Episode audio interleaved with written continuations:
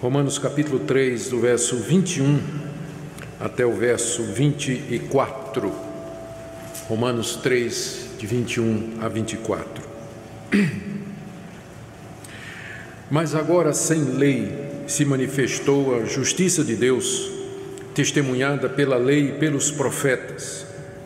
Justiça de Deus mediante a fé em Jesus Cristo, para todos e sobre todos os que creem, porque não há distinção, pois todos pecaram e carecem da glória de Deus, sendo justificados gratuitamente por Sua graça, mediante a redenção que há em Cristo Jesus. Até aqui a leitura da palavra de Deus. Oremos, irmãos, pedindo a iluminação do Espírito Santo para compreendermos o que o nosso Deus aqui nos dá.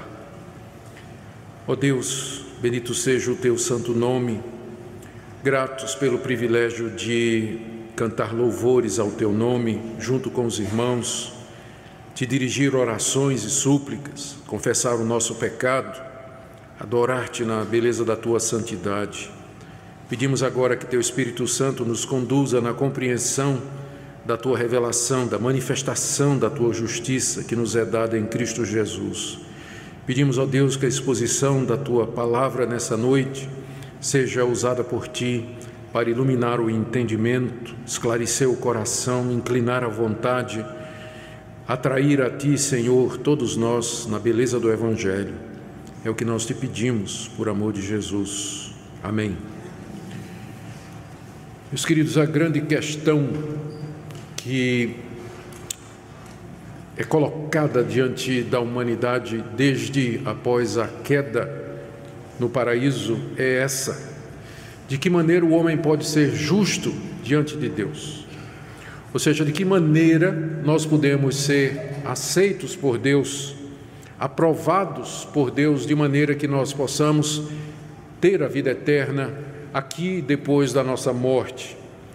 Essa questão é central, como eu disse, depois que no paraíso os nossos primeiros pais perderam aquela justiça original que lhes foi conferida na criação. Deus criou o homem à sua imagem e semelhança e o dotou de justiça, de retidão, de bondade, de inocência o homem, entretanto, usando da liberdade que Deus lhe deu, decaiu daquele estado original de justiça em que ele foi criado. E o resultado é que, com o primeiro casal, caiu com ele também toda a sua descendência. Eles se tornaram injustos diante de Deus, perderam aquela justiça original e, como consequência, toda a raça humana que nele estava representada perdeu também essa justiça, ou seja, nós já nascemos, já chegamos a este mundo carentes de justiça própria, de justiça original.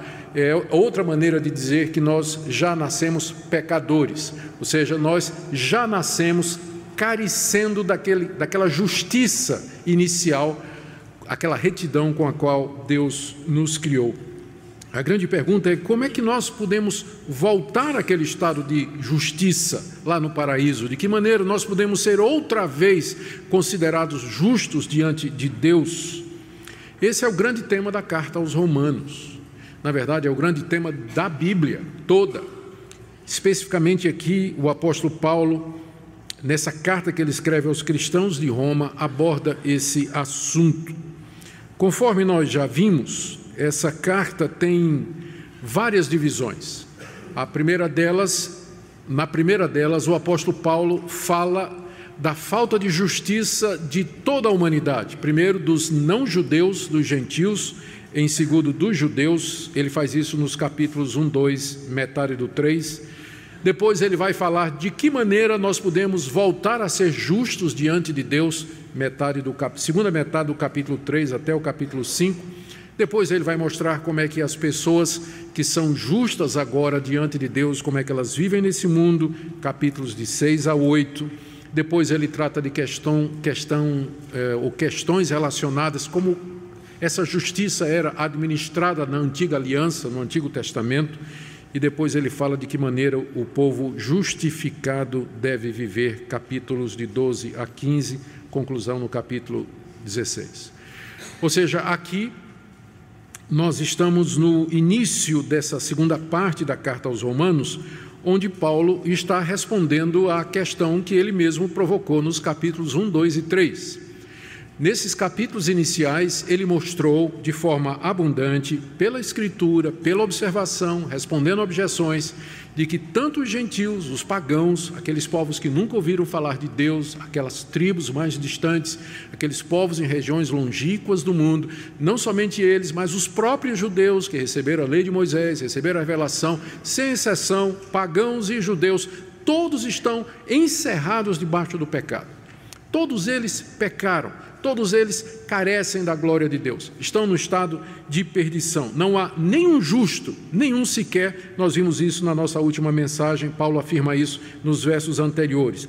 Todos estão debaixo da ira de Deus, debaixo do justo castigo de Deus, e eles não podem sair dessa situação por conta das obras da lei, porque eles merecem a justa condenação de Deus e não há absolutamente nada que eles possam fazer para pagar a sua dívida diante de Deus. Ou seja, a situação da humanidade toda é de carente de justiça, precisa de justiça outra vez. E agora o apóstolo Paulo está pronto a apresentar de que maneira Deus justifica pecadores como vocês e como eu. Ou seja, que ele faz isso mediante a justiça que há em Cristo Jesus, que nos é dada mediante a fé, e isso graciosamente, gratuitamente. Aqui na passagem que eu li para vocês, Paulo inicia esse tema que vai até o capítulo 5.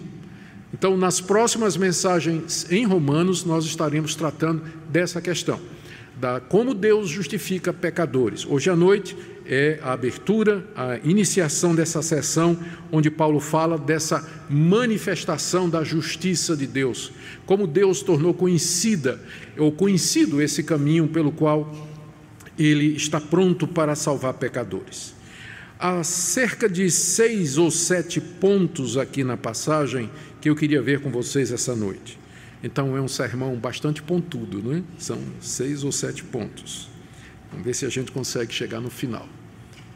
Mas o meu alvo é que nessa noite nós todos aprendamos mais a respeito da maravilhosa justiça de Deus nesses três, quatro versículos que estão diante de nós. Primeiro, primeiro vamos entender o que é a justiça de Deus. Paulo diz no verso 21: Mas agora, sem lei, se manifestou a justiça de Deus, testemunhada pela lei e pelos profetas. O que é essa justiça de Deus? A justiça de Deus, nós vamos ver hoje à noite e nas vezes subsequentes, é exatamente aquela maneira pela qual o Deus justo considera como justos pecadores que o ofenderam e os aceita e lhes concede a salvação e a vida eterna. É isso que é a justiça de Deus. Essa expressão, ela nos diz pelo menos três coisas a respeito disso. Primeiro, que Deus é justo. Paulo está falando agora se manifestou a justiça de Deus. Então, significa que Deus, ele é justo. E se Deus é justo, ser justo significa tratar as pessoas de acordo com o que elas merecem. É isso que é justiça.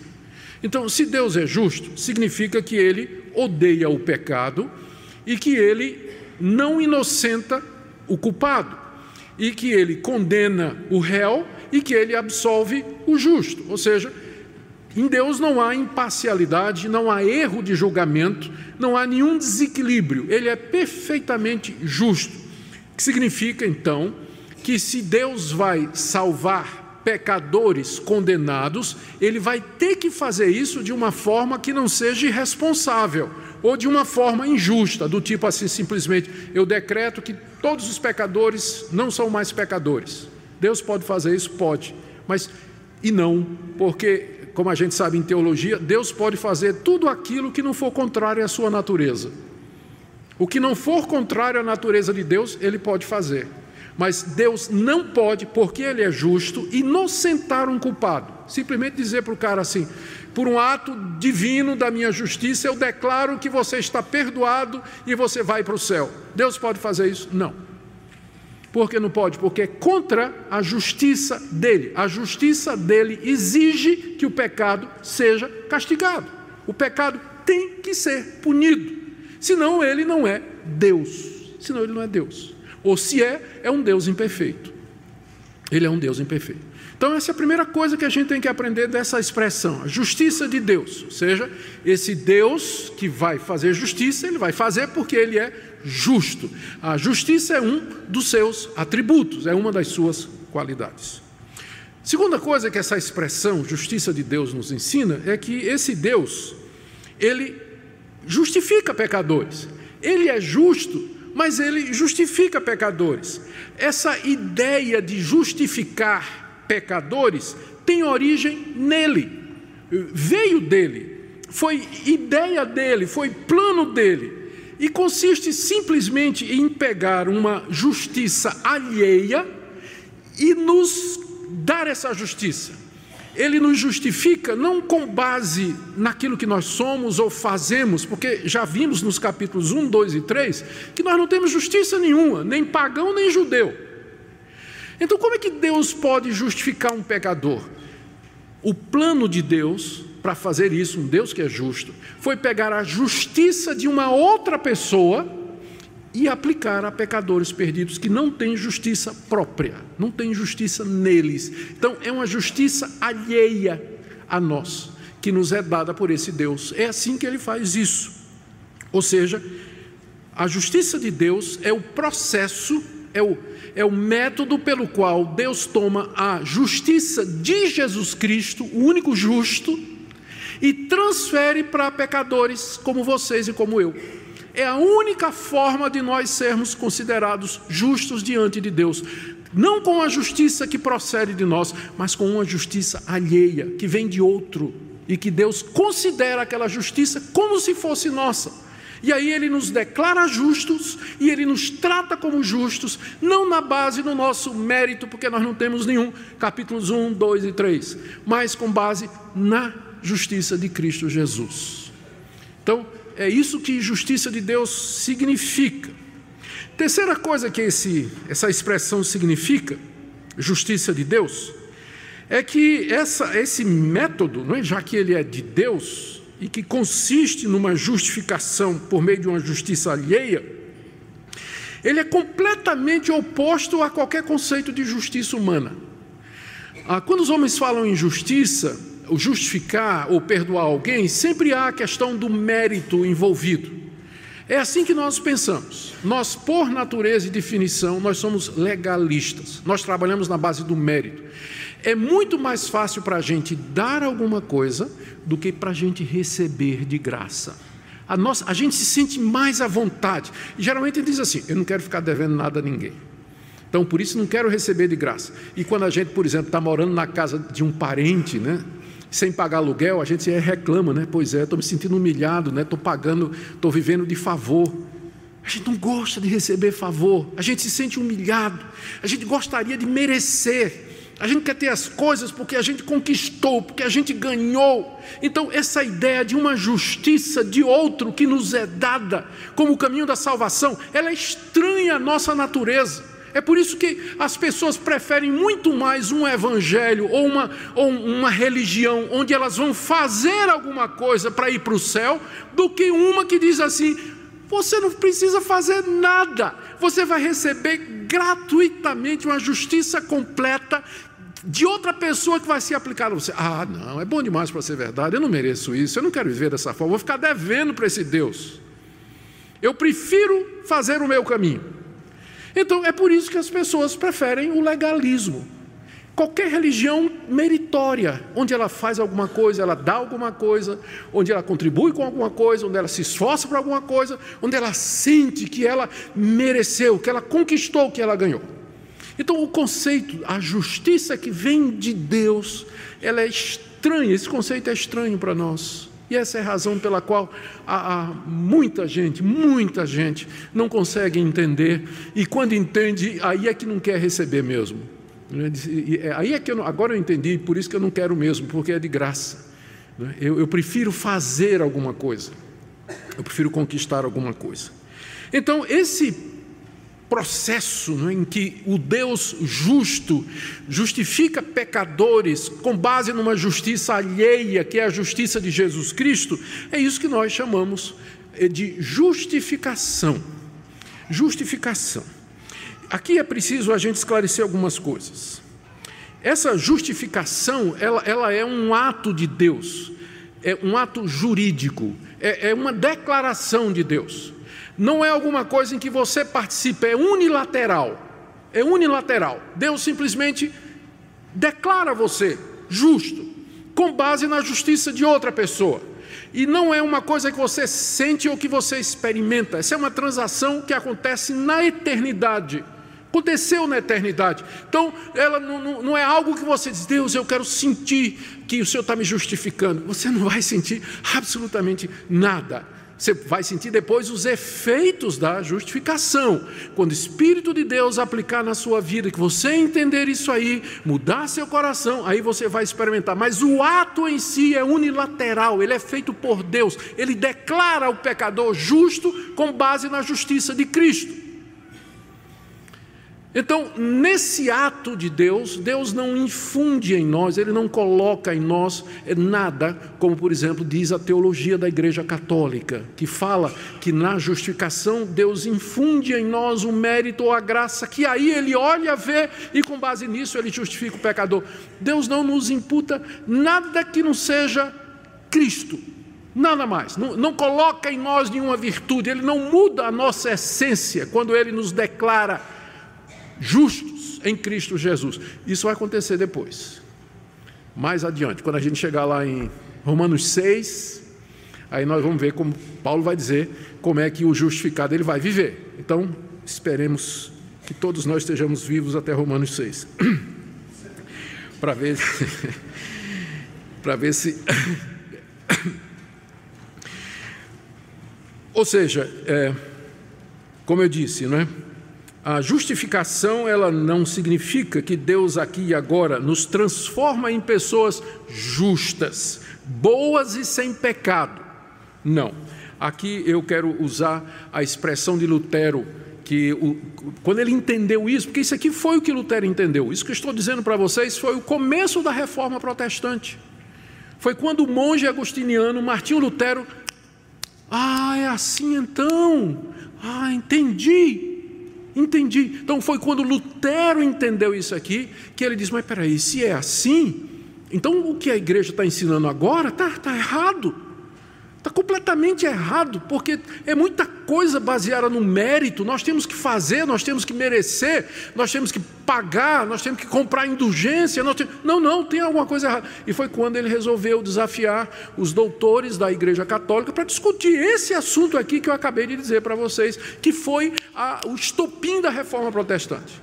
E quando Lutero entendeu isso, então ele tem aquela famosa, famosa frase que nós somos justos e pecadores ao mesmo tempo. Como é que pode ser isso? Mas é. É o caminho de Deus. Justos, mas pecadores. Justos e pecadores ao mesmo tempo. É isso o que nós somos aqui. Essa situação vai mudar quando Jesus Cristo voltar e houver a ressurreição dos mortos e nós ficarmos plenamente livres de todos os efeitos do pecado todos os efeitos. Então, enquanto isso não acontece, nós vivemos essa tensão entre o já e o ainda não. A realidade presos na, no encontro de dois mundos. O mundo presente, em que nós somos pecadores, inclinados a todo mal, mas também o mundo vindouro, onde nós viveremos sem o pecado. E disso Deus nos dá certeza, já nos justificando aqui. Então, essa é a primeira coisa que eu queria, o primeiro ponto que eu queria trazer para vocês nessa noite. Do, do que, que nós estamos falando aqui? Então, a justiça de Deus, que está mencionada no verso 21, é exatamente isso. É aquela maneira pela qual o Deus justo justifica pecadores através da justiça de Cristo Jesus. E os declara justos e os trata como justos com base naquilo que Cristo fez. Segunda coisa que Paulo nos ensina aqui, ainda está no verso 21, é, a respeito da maneira como essa justiça de Deus, essa forma de Deus justificar pecadores se manifestou. Ele diz três coisas no verso 21. a respeito dessa manifestação. O verso 21, mais uma vez. Mas agora, sem lei, se manifestou a justiça de Deus, testemunhada pela lei e pelos profetas. Essa justiça de Deus que eu acabei de descrever, ela se manifestou. Ou seja, ela era alguma coisa, eh, não é uma coisa nova, nós vamos ver, vamos ver isso daqui a pouco, ela já existia, o plano é desde a eternidade, mas essa, essa justiça, ou essa maneira de Deus justificar o pecador, estava como que velada. Não é por isso que primeira coisa que Paulo disse é que essa justiça foi manifestada agora, prestou atenção, verso 21. Mas agora se manifestou a justiça de Deus. Esse agora introduz um contraste cronológico, não é? Com o antes que é um contraste cronológico, está no verso 26, quando Paulo diz assim: tendo em vista a manifestação da sua justiça no tempo presente, ou seja, agora. Então, ele está fazendo um contraste entre o tempo presente, o tempo em que Paulo vivia, e o tempo antes. Ou seja, o que ele está dizendo, o que ele está contrastando aqui, é, são os dois testamentos, são as duas épocas. Antes de Cristo essa justiça de Deus, essa maneira de Deus salvar, que sempre foi a mesma, ela estava nas Escrituras, estava na religião de Israel, mas só que ela estava velada, ela estava oculta na forma de símbolos, profecias, figuras, tipos. Estava lá, mas, mas era como que você olhar para uma coisa que tem um véu fino em cima, você consegue perceber os contornos, você sabe o que é, mas você não consegue ver os detalhes com clareza. Mas agora esse véu foi tirado, há uma manifestação. Há uma manifestação. Essa manifestação da justiça de Deus foi quando Cristo veio, porque era disso que o Antigo Testamento tratava. Falava da vinda dele, porque ele é a base da justiça de Deus. Então falava através das figuras que eu já mencionei, das profecias. Então é por isso que Paulo está dizendo que essa justiça de Deus agora se manifestou. E nós temos esse privilégio de vivermos no agora. Nós podíamos ter vivido no antes do agora, no Antigo Testamento, quando essa justiça ela estava lá, mas só que ela não era tão clara, vívida, em detalhes como nós sabemos agora. Hoje nós temos o privilégio de viver no agora. Agora se manifestou a justiça de Deus. Esse agora, então, é o tempo, ele é marcado, ele é iniciado com a vinda de Jesus Cristo ao mundo, a sua encarnação no ventre da Virgem Maria, o seu ministério durante 30 anos aqui nesse mundo, a sua morte na cruz, seu sepultamento, a sua ressurreição, o envio do Espírito Santo, a, o começo do, da, dessa nova era, dessa nova época marcada pela presença do Espírito Santo. Esse é o agora. Agora se manifestou a justiça de Deus, agora ficou claro que Deus salva pecadores através de Jesus Cristo. Isso não está mais confinado a uma religião oriental ah, lá do Antigo Oriente, como era a nação de Israel, mas agora isso foi é, é, é ensinado, é pregado, anunciado ao mundo todo. Segunda coisa sobre a maneira como essa justiça se manifestou. A primeira que é agora, ou seja, teve um momento específico na história em que Deus deixou essa justiça clara, que é com a vinda do Senhor Jesus Cristo. Mas Paulo diz também no verso 21 que agora, sem lei, se manifestou a justiça de Deus. Essa expressão sem lei é extremamente importante para que nós a compreendamos. A lei a que Paulo se refere aqui é essa lei que ele mencionou nos versos seguintes. Vamos recordar. Verso 19: Sabemos que tudo que a lei diz, aos que vivem na lei o diz, para que se cale toda a boca, todo mundo seja culpável perante Deus. Visto que ninguém será justificado diante dele por obras da lei, em razão de que pela lei vem o pleno conhecimento do pecado. Mas agora, sem lei, se manifestou a justiça de Deus. É óbvio que a lei a que Paulo se refere aqui é essa que nós acabamos de mencionar nos versos anteriores. Paulo está pensando mais especificamente na lei moral de Deus, os dez mandamentos, que expressam a santidade de Deus e que expressam o que Deus quer de nós, suas ordens, suas determinações para nós. Então, a lei de Deus, ela foi dada para calar a nossa boca, para nos colocar todos debaixo do pecado, nos tornar culpáveis diante de Deus. Logo, o sistema pelo qual Deus nos salva não pode incluir a lei porque a lei exige, a lei demanda, a lei requer, a lei pede, mas a justiça de Deus é sem lei. É isso que é o Evangelho, essa é a boa notícia. Que essa maneira pela qual Deus oferece justiça para nós, ela não é, ela não requer como a lei requer, por isso que é sem lei, sem lei. Ou seja, Deus não está pedindo nada de você, ele não está exigindo nada de você, Ele não está demandando que você cumpra nada, que você faça nada. É sem lei que a justiça de Deus se revela. Terceira coisa que Paulo diz aqui sobre essa manifestação é que ela foi, aqui é, no final do verso 21, ele diz que se manifestou a justiça de Deus, agora e sem lei, terceiro ponto agora, testemunhada pela lei e pelos profetas. Aqui lei já não é mais a lei moral, mas quando a lei aparece seguido de profetas no Novo Testamento, significa a Bíblia do Antigo Testamento.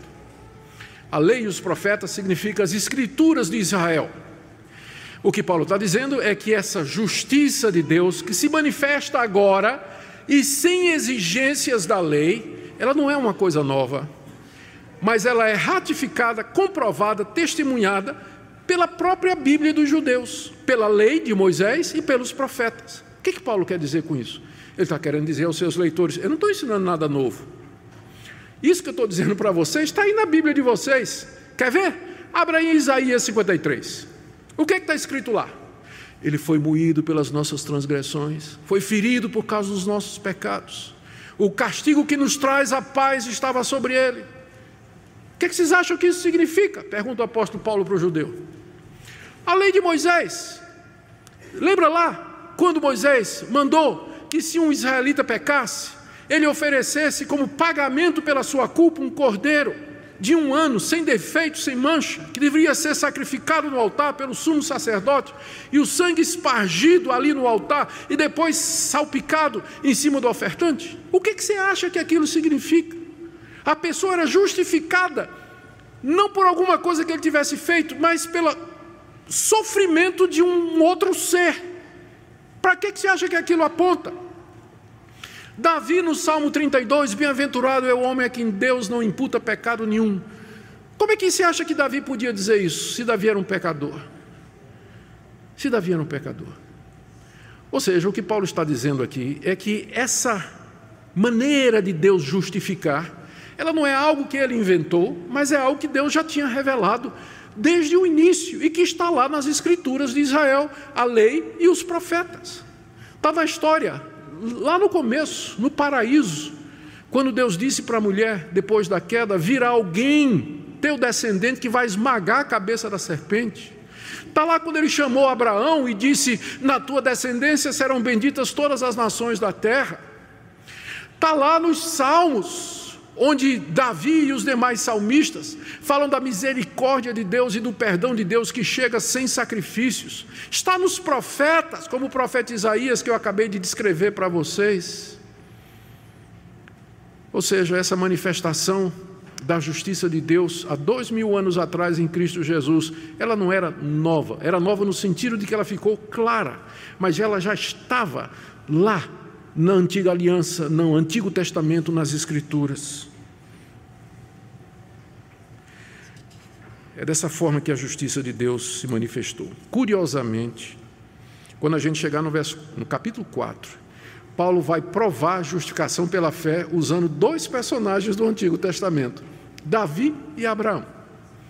É como se fosse um desenvolvimento nisso que ele está dizendo, que essa justiça de Deus ela é testemunhada pela lei e pelos profetas. Mas nós vamos chegar lá. Mas deixe-me avançar mais um ponto aqui, enquanto a garganta aguenta. Como é que essa justiça funciona então? Como é que ela nos chega? Nós já entendemos é, o mecanismo né, que Deus, o justo Deus, na sua uh, sabedoria e glória, ele preparou mas como é que isso nos alcança? A resposta está no verso 22, quando Paulo diz: Justiça de Deus mediante a fé em Jesus Cristo.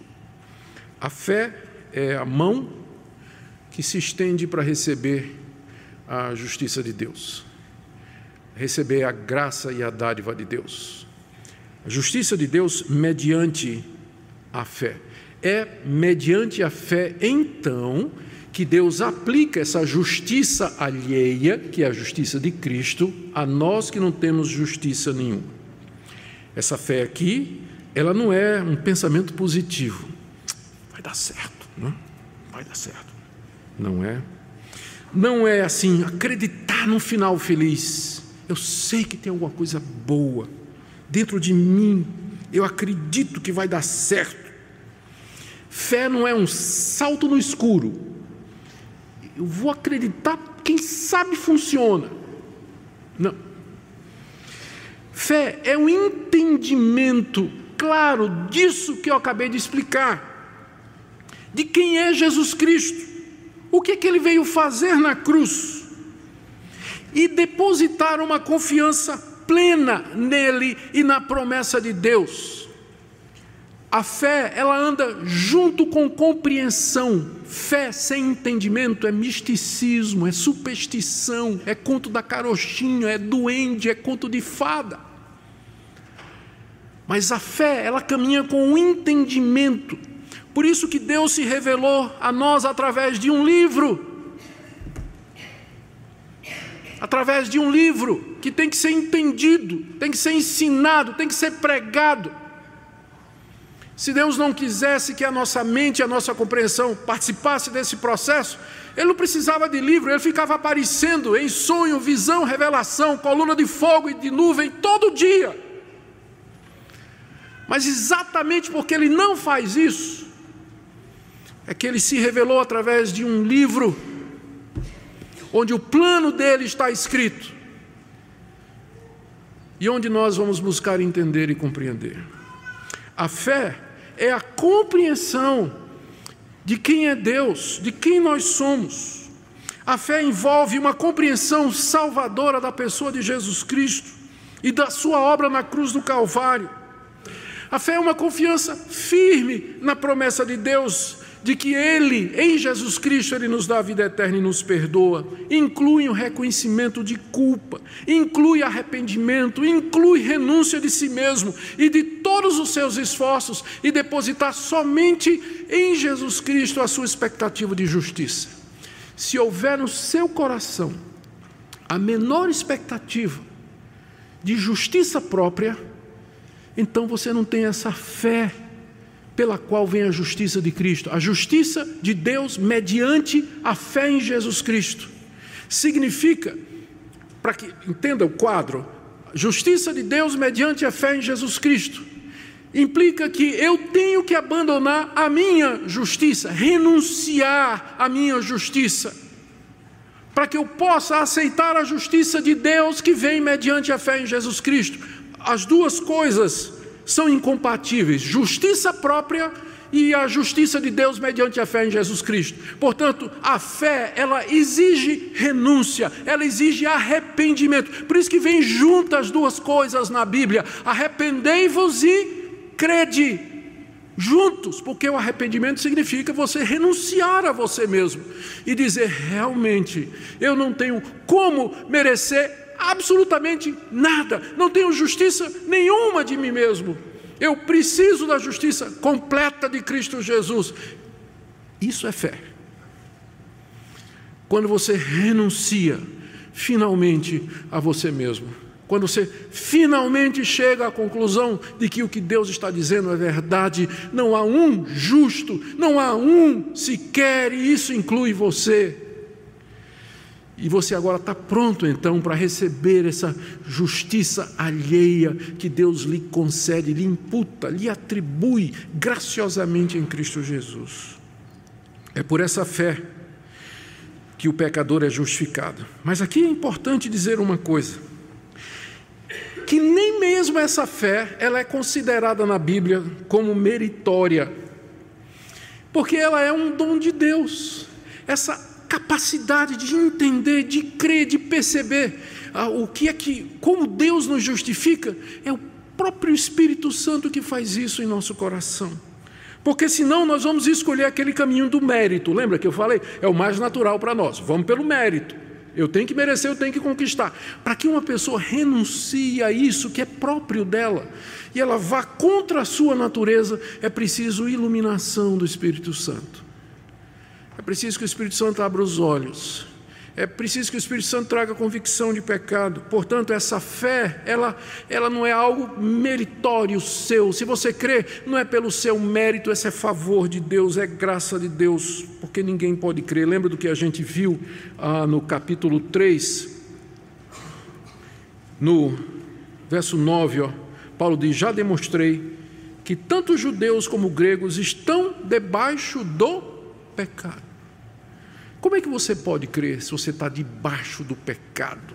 Está escravizado pelo pecado, dominado por ele, cego por ele. Então a fé pela qual Deus nos justifica também vem da parte dele. Vamos para o quarto ponto.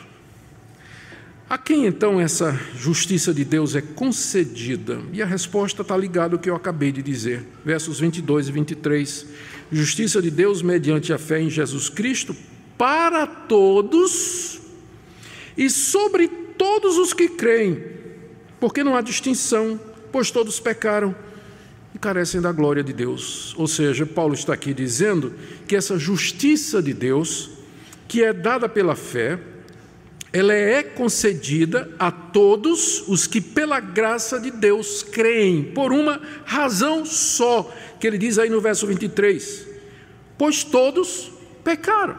É como se Paulo dissesse assim: os pagãos, eles tentaram se justificar diante de Deus, inventando religiões, fazendo sacrifícios humanos, seguindo uma moralidade, seguindo as ideias dos filósofos, ah, tentando especular como é que as coisas acontecem. Os pagãos tinham diversas maneiras diferentes de se justificar diante da divindade.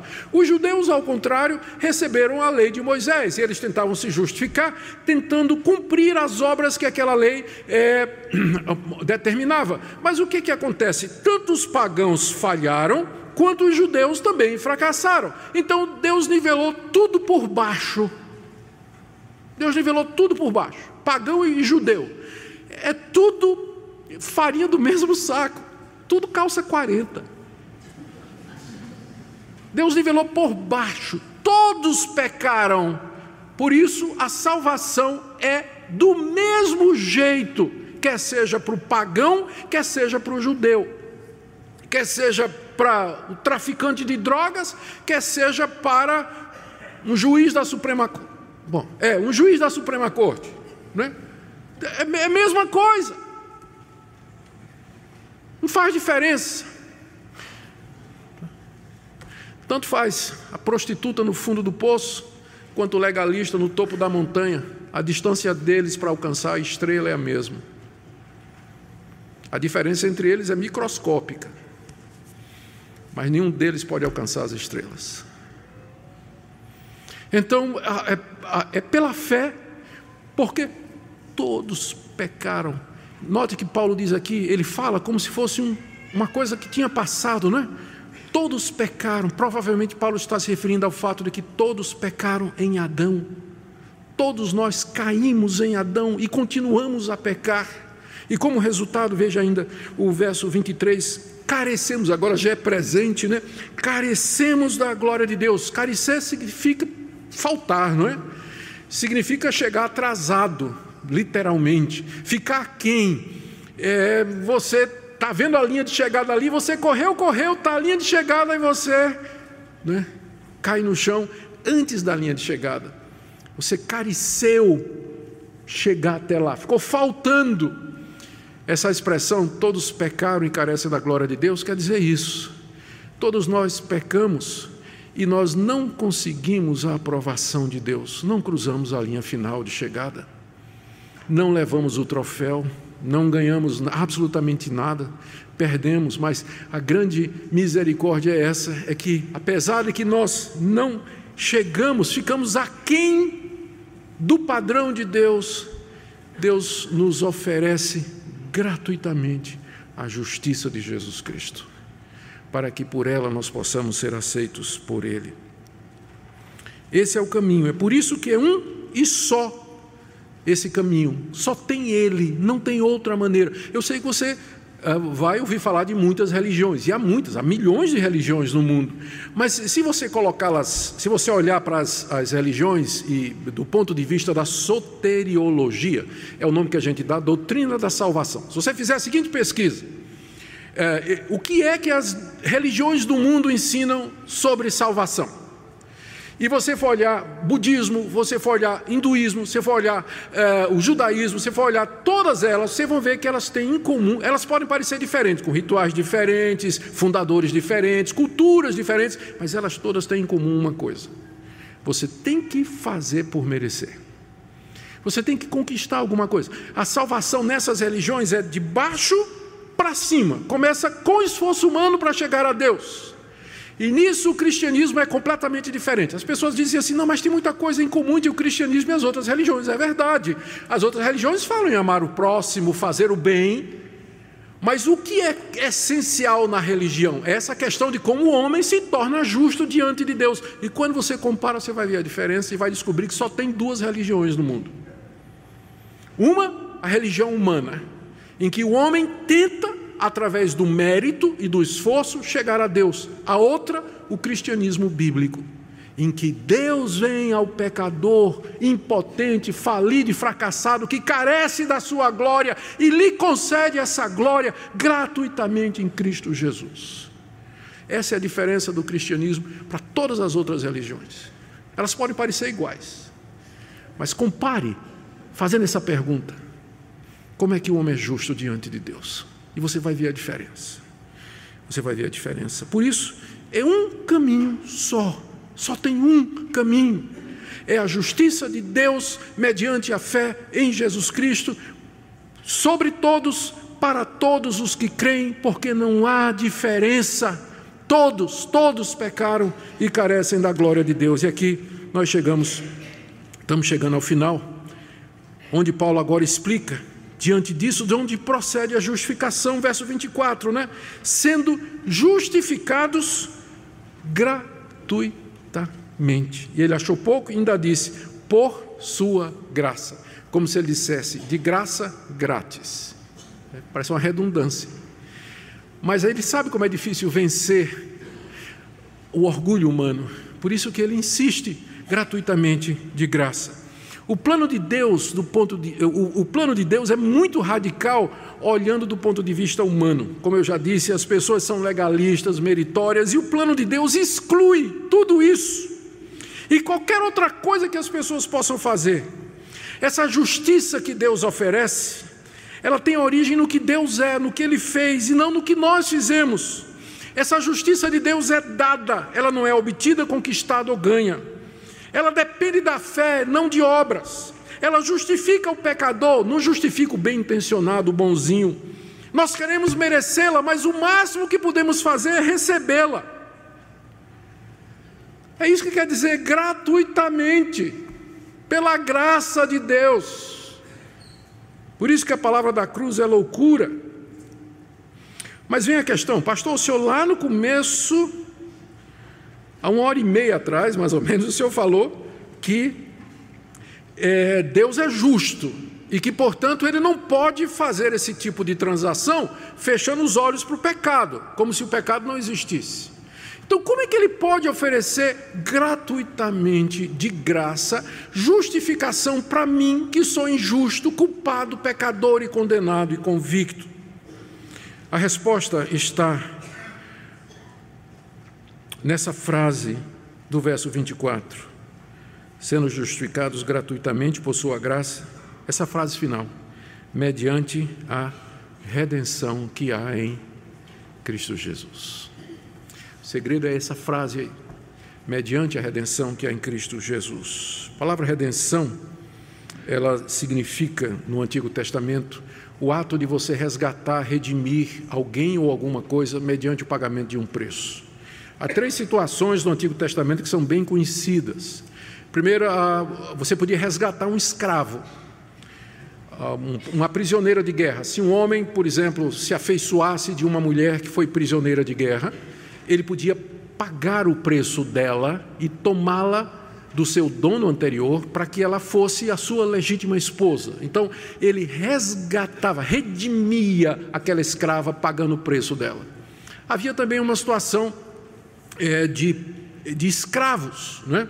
escravos prisioneiros de guerra, às vezes eram a mesma pessoa. Em ambos os casos, de escravos e prisioneiros de guerra, eles podiam ser redimidos mediante o pagamento de um preço ao seu proprietário. Havia também até o caso de redimir uma pessoa culpada. Tem um caso mencionado lá em Êxodo 21 que é muito interessante. Aqui é bom que todo mundo vai entender aqui que tem muito fazendeiro aqui. O sujeito tinha um boi chifrador. Um boi chifrador. Então ele sabia que o boi é chifrador. Então que é que a lei de Moisés mandava? Que ele tinha que manter o boi confinado, preso, né? Preso. Se esse boi se soltasse e ele chifrasse alguém, e esse alguém morresse, a lei de Moisés mandava que o boi fosse morto e o dono dele. Né? Então, se você tem fazenda, já, já veja aí. O boi e o dono. Em seguida, a lei de Moisés fazia uma provisão, é que o homem, já que o crime do homem, é o que a gente chamaria de assassinato culposo, né? não foi doloso, não foi intencional, né? foi um descuido, ele não tinha intenção de matar ninguém, foi descuidado. Então é diferente de quando você planeja matar alguém. Então, nesses casos de que houve morte que não foi planejada, a lei de Moisés permitia que você pagasse um resgate. Você tinha que pagar para ser livre de ser morto. É esse conceito que Paulo está usando aqui, que era bem conhecido dos seus leitores. Deus pode me justificar com a justiça de Cristo, mediante a redenção que há em Cristo Jesus. O que é que Paulo se refere? Ele está se referindo à cruz, vai ficar claro no verso 25, que nós veremos da próxima vez na cruz, aquilo que Cristo passou na cruz, todo aquele sofrimento, aquela dor, aquele sangue derramado, o grito de desespero: Meu Deus, meu Deus, por que me desamparaste? Era Ele pagando o preço do resgate, da redenção, para que Deus agora pudesse aplicar esse preço na forma de justiça a pecadores como vocês e como eu. Então, essa é a base em que pode ser de graça, é de graça para nós. Mas o preço foi aquilo que Jesus Cristo fez na cruz do Calvário. Eu termino com algumas aplicações aqui.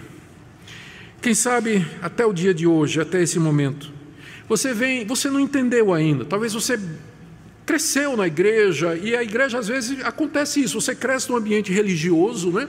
Você desde cedo começou a vir para a igreja, seus pais trouxeram para a igreja, e seus pais lhe obrigaram a vir para a igreja. Eu cresci assim, meus pais me obrigaram a vir para a igreja. Teve um dia que eu não queria ir para a igreja, fiquei com muita raiva, saí de casa, entrei no carro, minha mãe ficou braba, perguntou onde é estava a minha Bíblia, eu disse que tinha deixado na igreja, ela, eh, na, na, na casa, ela disse, volte vai pegar a sua Bíblia. Eu fiquei com tanta raiva, tentei abrir a porta, a porta não abriu, eu dei um murro na porta de vidro, tem uma cicatriz aqui, ó, desse tamanho. Tinha 15 anos de idade. Quase que eu perco esse dedo. Cresci pensando que religião era obrigação. Que um bom religioso era aquela pessoa que faz as coisas certinho para Deus, que vai para a igreja, contribui com o seu dízimo, ah, participa da reunião de jovens. Eu fui presidente da mocidade da minha igreja, participei de concursos bíblicos e tudo mais. Mas eu nunca tinha compreendido isso. Compreendi aos 22 anos de idade, quando eu já estava fora da igreja, tinha largado a igreja desde os 17 anos. Não queria mais saber, porque para mim era isso. Então é muito possível, estou vendo muitos jovens aqui, muitos adolescentes, tem muitos jovens e adolescentes na igreja. É possível que você cresceu com essa impressão. E eu sei que não foi essa impressão que seus pais quiseram ou querem passar para você, mas às vezes dá essa impressão. Eu espero que hoje à noite você compreenda, não é uma questão de mérito seu, de performance, de você fazer isso, fazer aquilo, fazer bem feito, sem errar nunca. É você entender que você é um pecador miserável, apesar de que você nasceu nessa família maravilhosa que é a sua família, recebeu todos esses privilégios, mas você não tem justiça nenhuma em você mesmo. Você só merece a ira de Deus e o juízo dele sobre você. Mas Deus lhe oferece gratuitamente mediante a fé em Cristo Jesus, plena redenção, perdão, aceitação e vida eterna. Talvez você nunca compreendeu isso. Talvez você até o dia de hoje tenha procurado se justificar diante, achar alguma coisa dizendo assim: o que é que tem dentro de mim que Deus pode gostar? O que é que eu faço para Deus se agradar de mim? Você já tem a resposta hoje à noite: nada. Não há nada que você possa fazer. Mas tem uma coisa que você pode fazer. Você pode humilhar-se diante de Deus e receber plena, completa perfeita, eterna redenção, aceitação que vem da parte de Deus mediante a fé em Cristo Jesus. Uma justiça de Deus, que provém de Deus, completa, perfeita, que Ele cobre completamente, que Ele perdoa completamente, que você fez, faz e fará, total, absoluta, plena, sem requerimentos, sem exigência, sem demanda. Creia e receba pela fé nessa noite a plena redenção que há em Cristo Jesus. Minha última palavra é para aqueles entre nós que julgam que já entenderam isso. Como eu disse, nós vamos chegar mais adiante lá no capítulo 6. Capítulo 6, Paulo vai dizer mais ou menos o seguinte: como é? Um justificado vivendo na prática do pecado? Mas de jeito nenhum, não, isso não existe. Eu já vou adiantar o assunto. Talvez você diga assim: eu já entendi, eu sou justificado pela fé, eu estou salvo pela fé em Cristo Jesus. A justificação que vem de Deus pela fé gratuitamente, que nos imputa a justiça de Cristo, nos declara justo, ela é seguida na nossa experiência daquilo que a gente chama de regeneração, de mudança de coração, transformação. O que é justificado, ele vai viver uma vida de gratidão a Deus. E ele não vai perguntar quão próximo eu posso viver perto do pecado, porque ele, ele entende o, o, pecado e a seriedade do pecado. Ele vai perguntar quão longe eu posso andar do pecado. No meu namoro, no meu casamento, na minha escola, no meu trabalho, quão longe eu posso viver do pecado. É isso que o justificado vai dizer.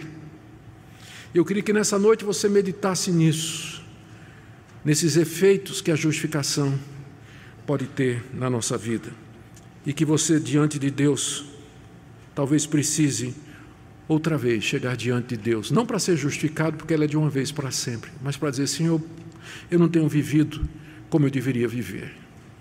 Eu peço que o Senhor me perdoe, renove em meu coração a alegria da minha salvação, da minha justificação, para que eu possa viver completamente para a tua graça. Que Deus nos abençoe, irmãos. Vamos orar nesse instante.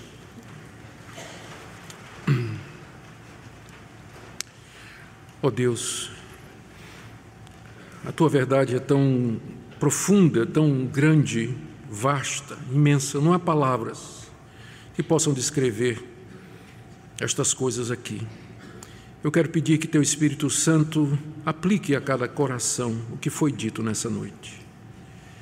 E que haja salvação nessa noite, compreensão. Oro pelos adolescentes, pelas crianças, pelos jovens, que eles compreendam a graça desde cedo para não seguir o caminho do legalismo, mas que eles aprendam desde cedo o teu amor, a tua graça e o teu favor. Também aqueles que aqui estão tentando de alguma forma fazer alguma coisa para serem agradáveis a ti ou encontrar o teu favor, que eles possam receber sem condições a tua graça completa em Cristo Jesus. Bendizemos o teu nome, ó Deus, pela tua misericórdia, pois tu és o nosso Deus. Em nome de Jesus. Amém.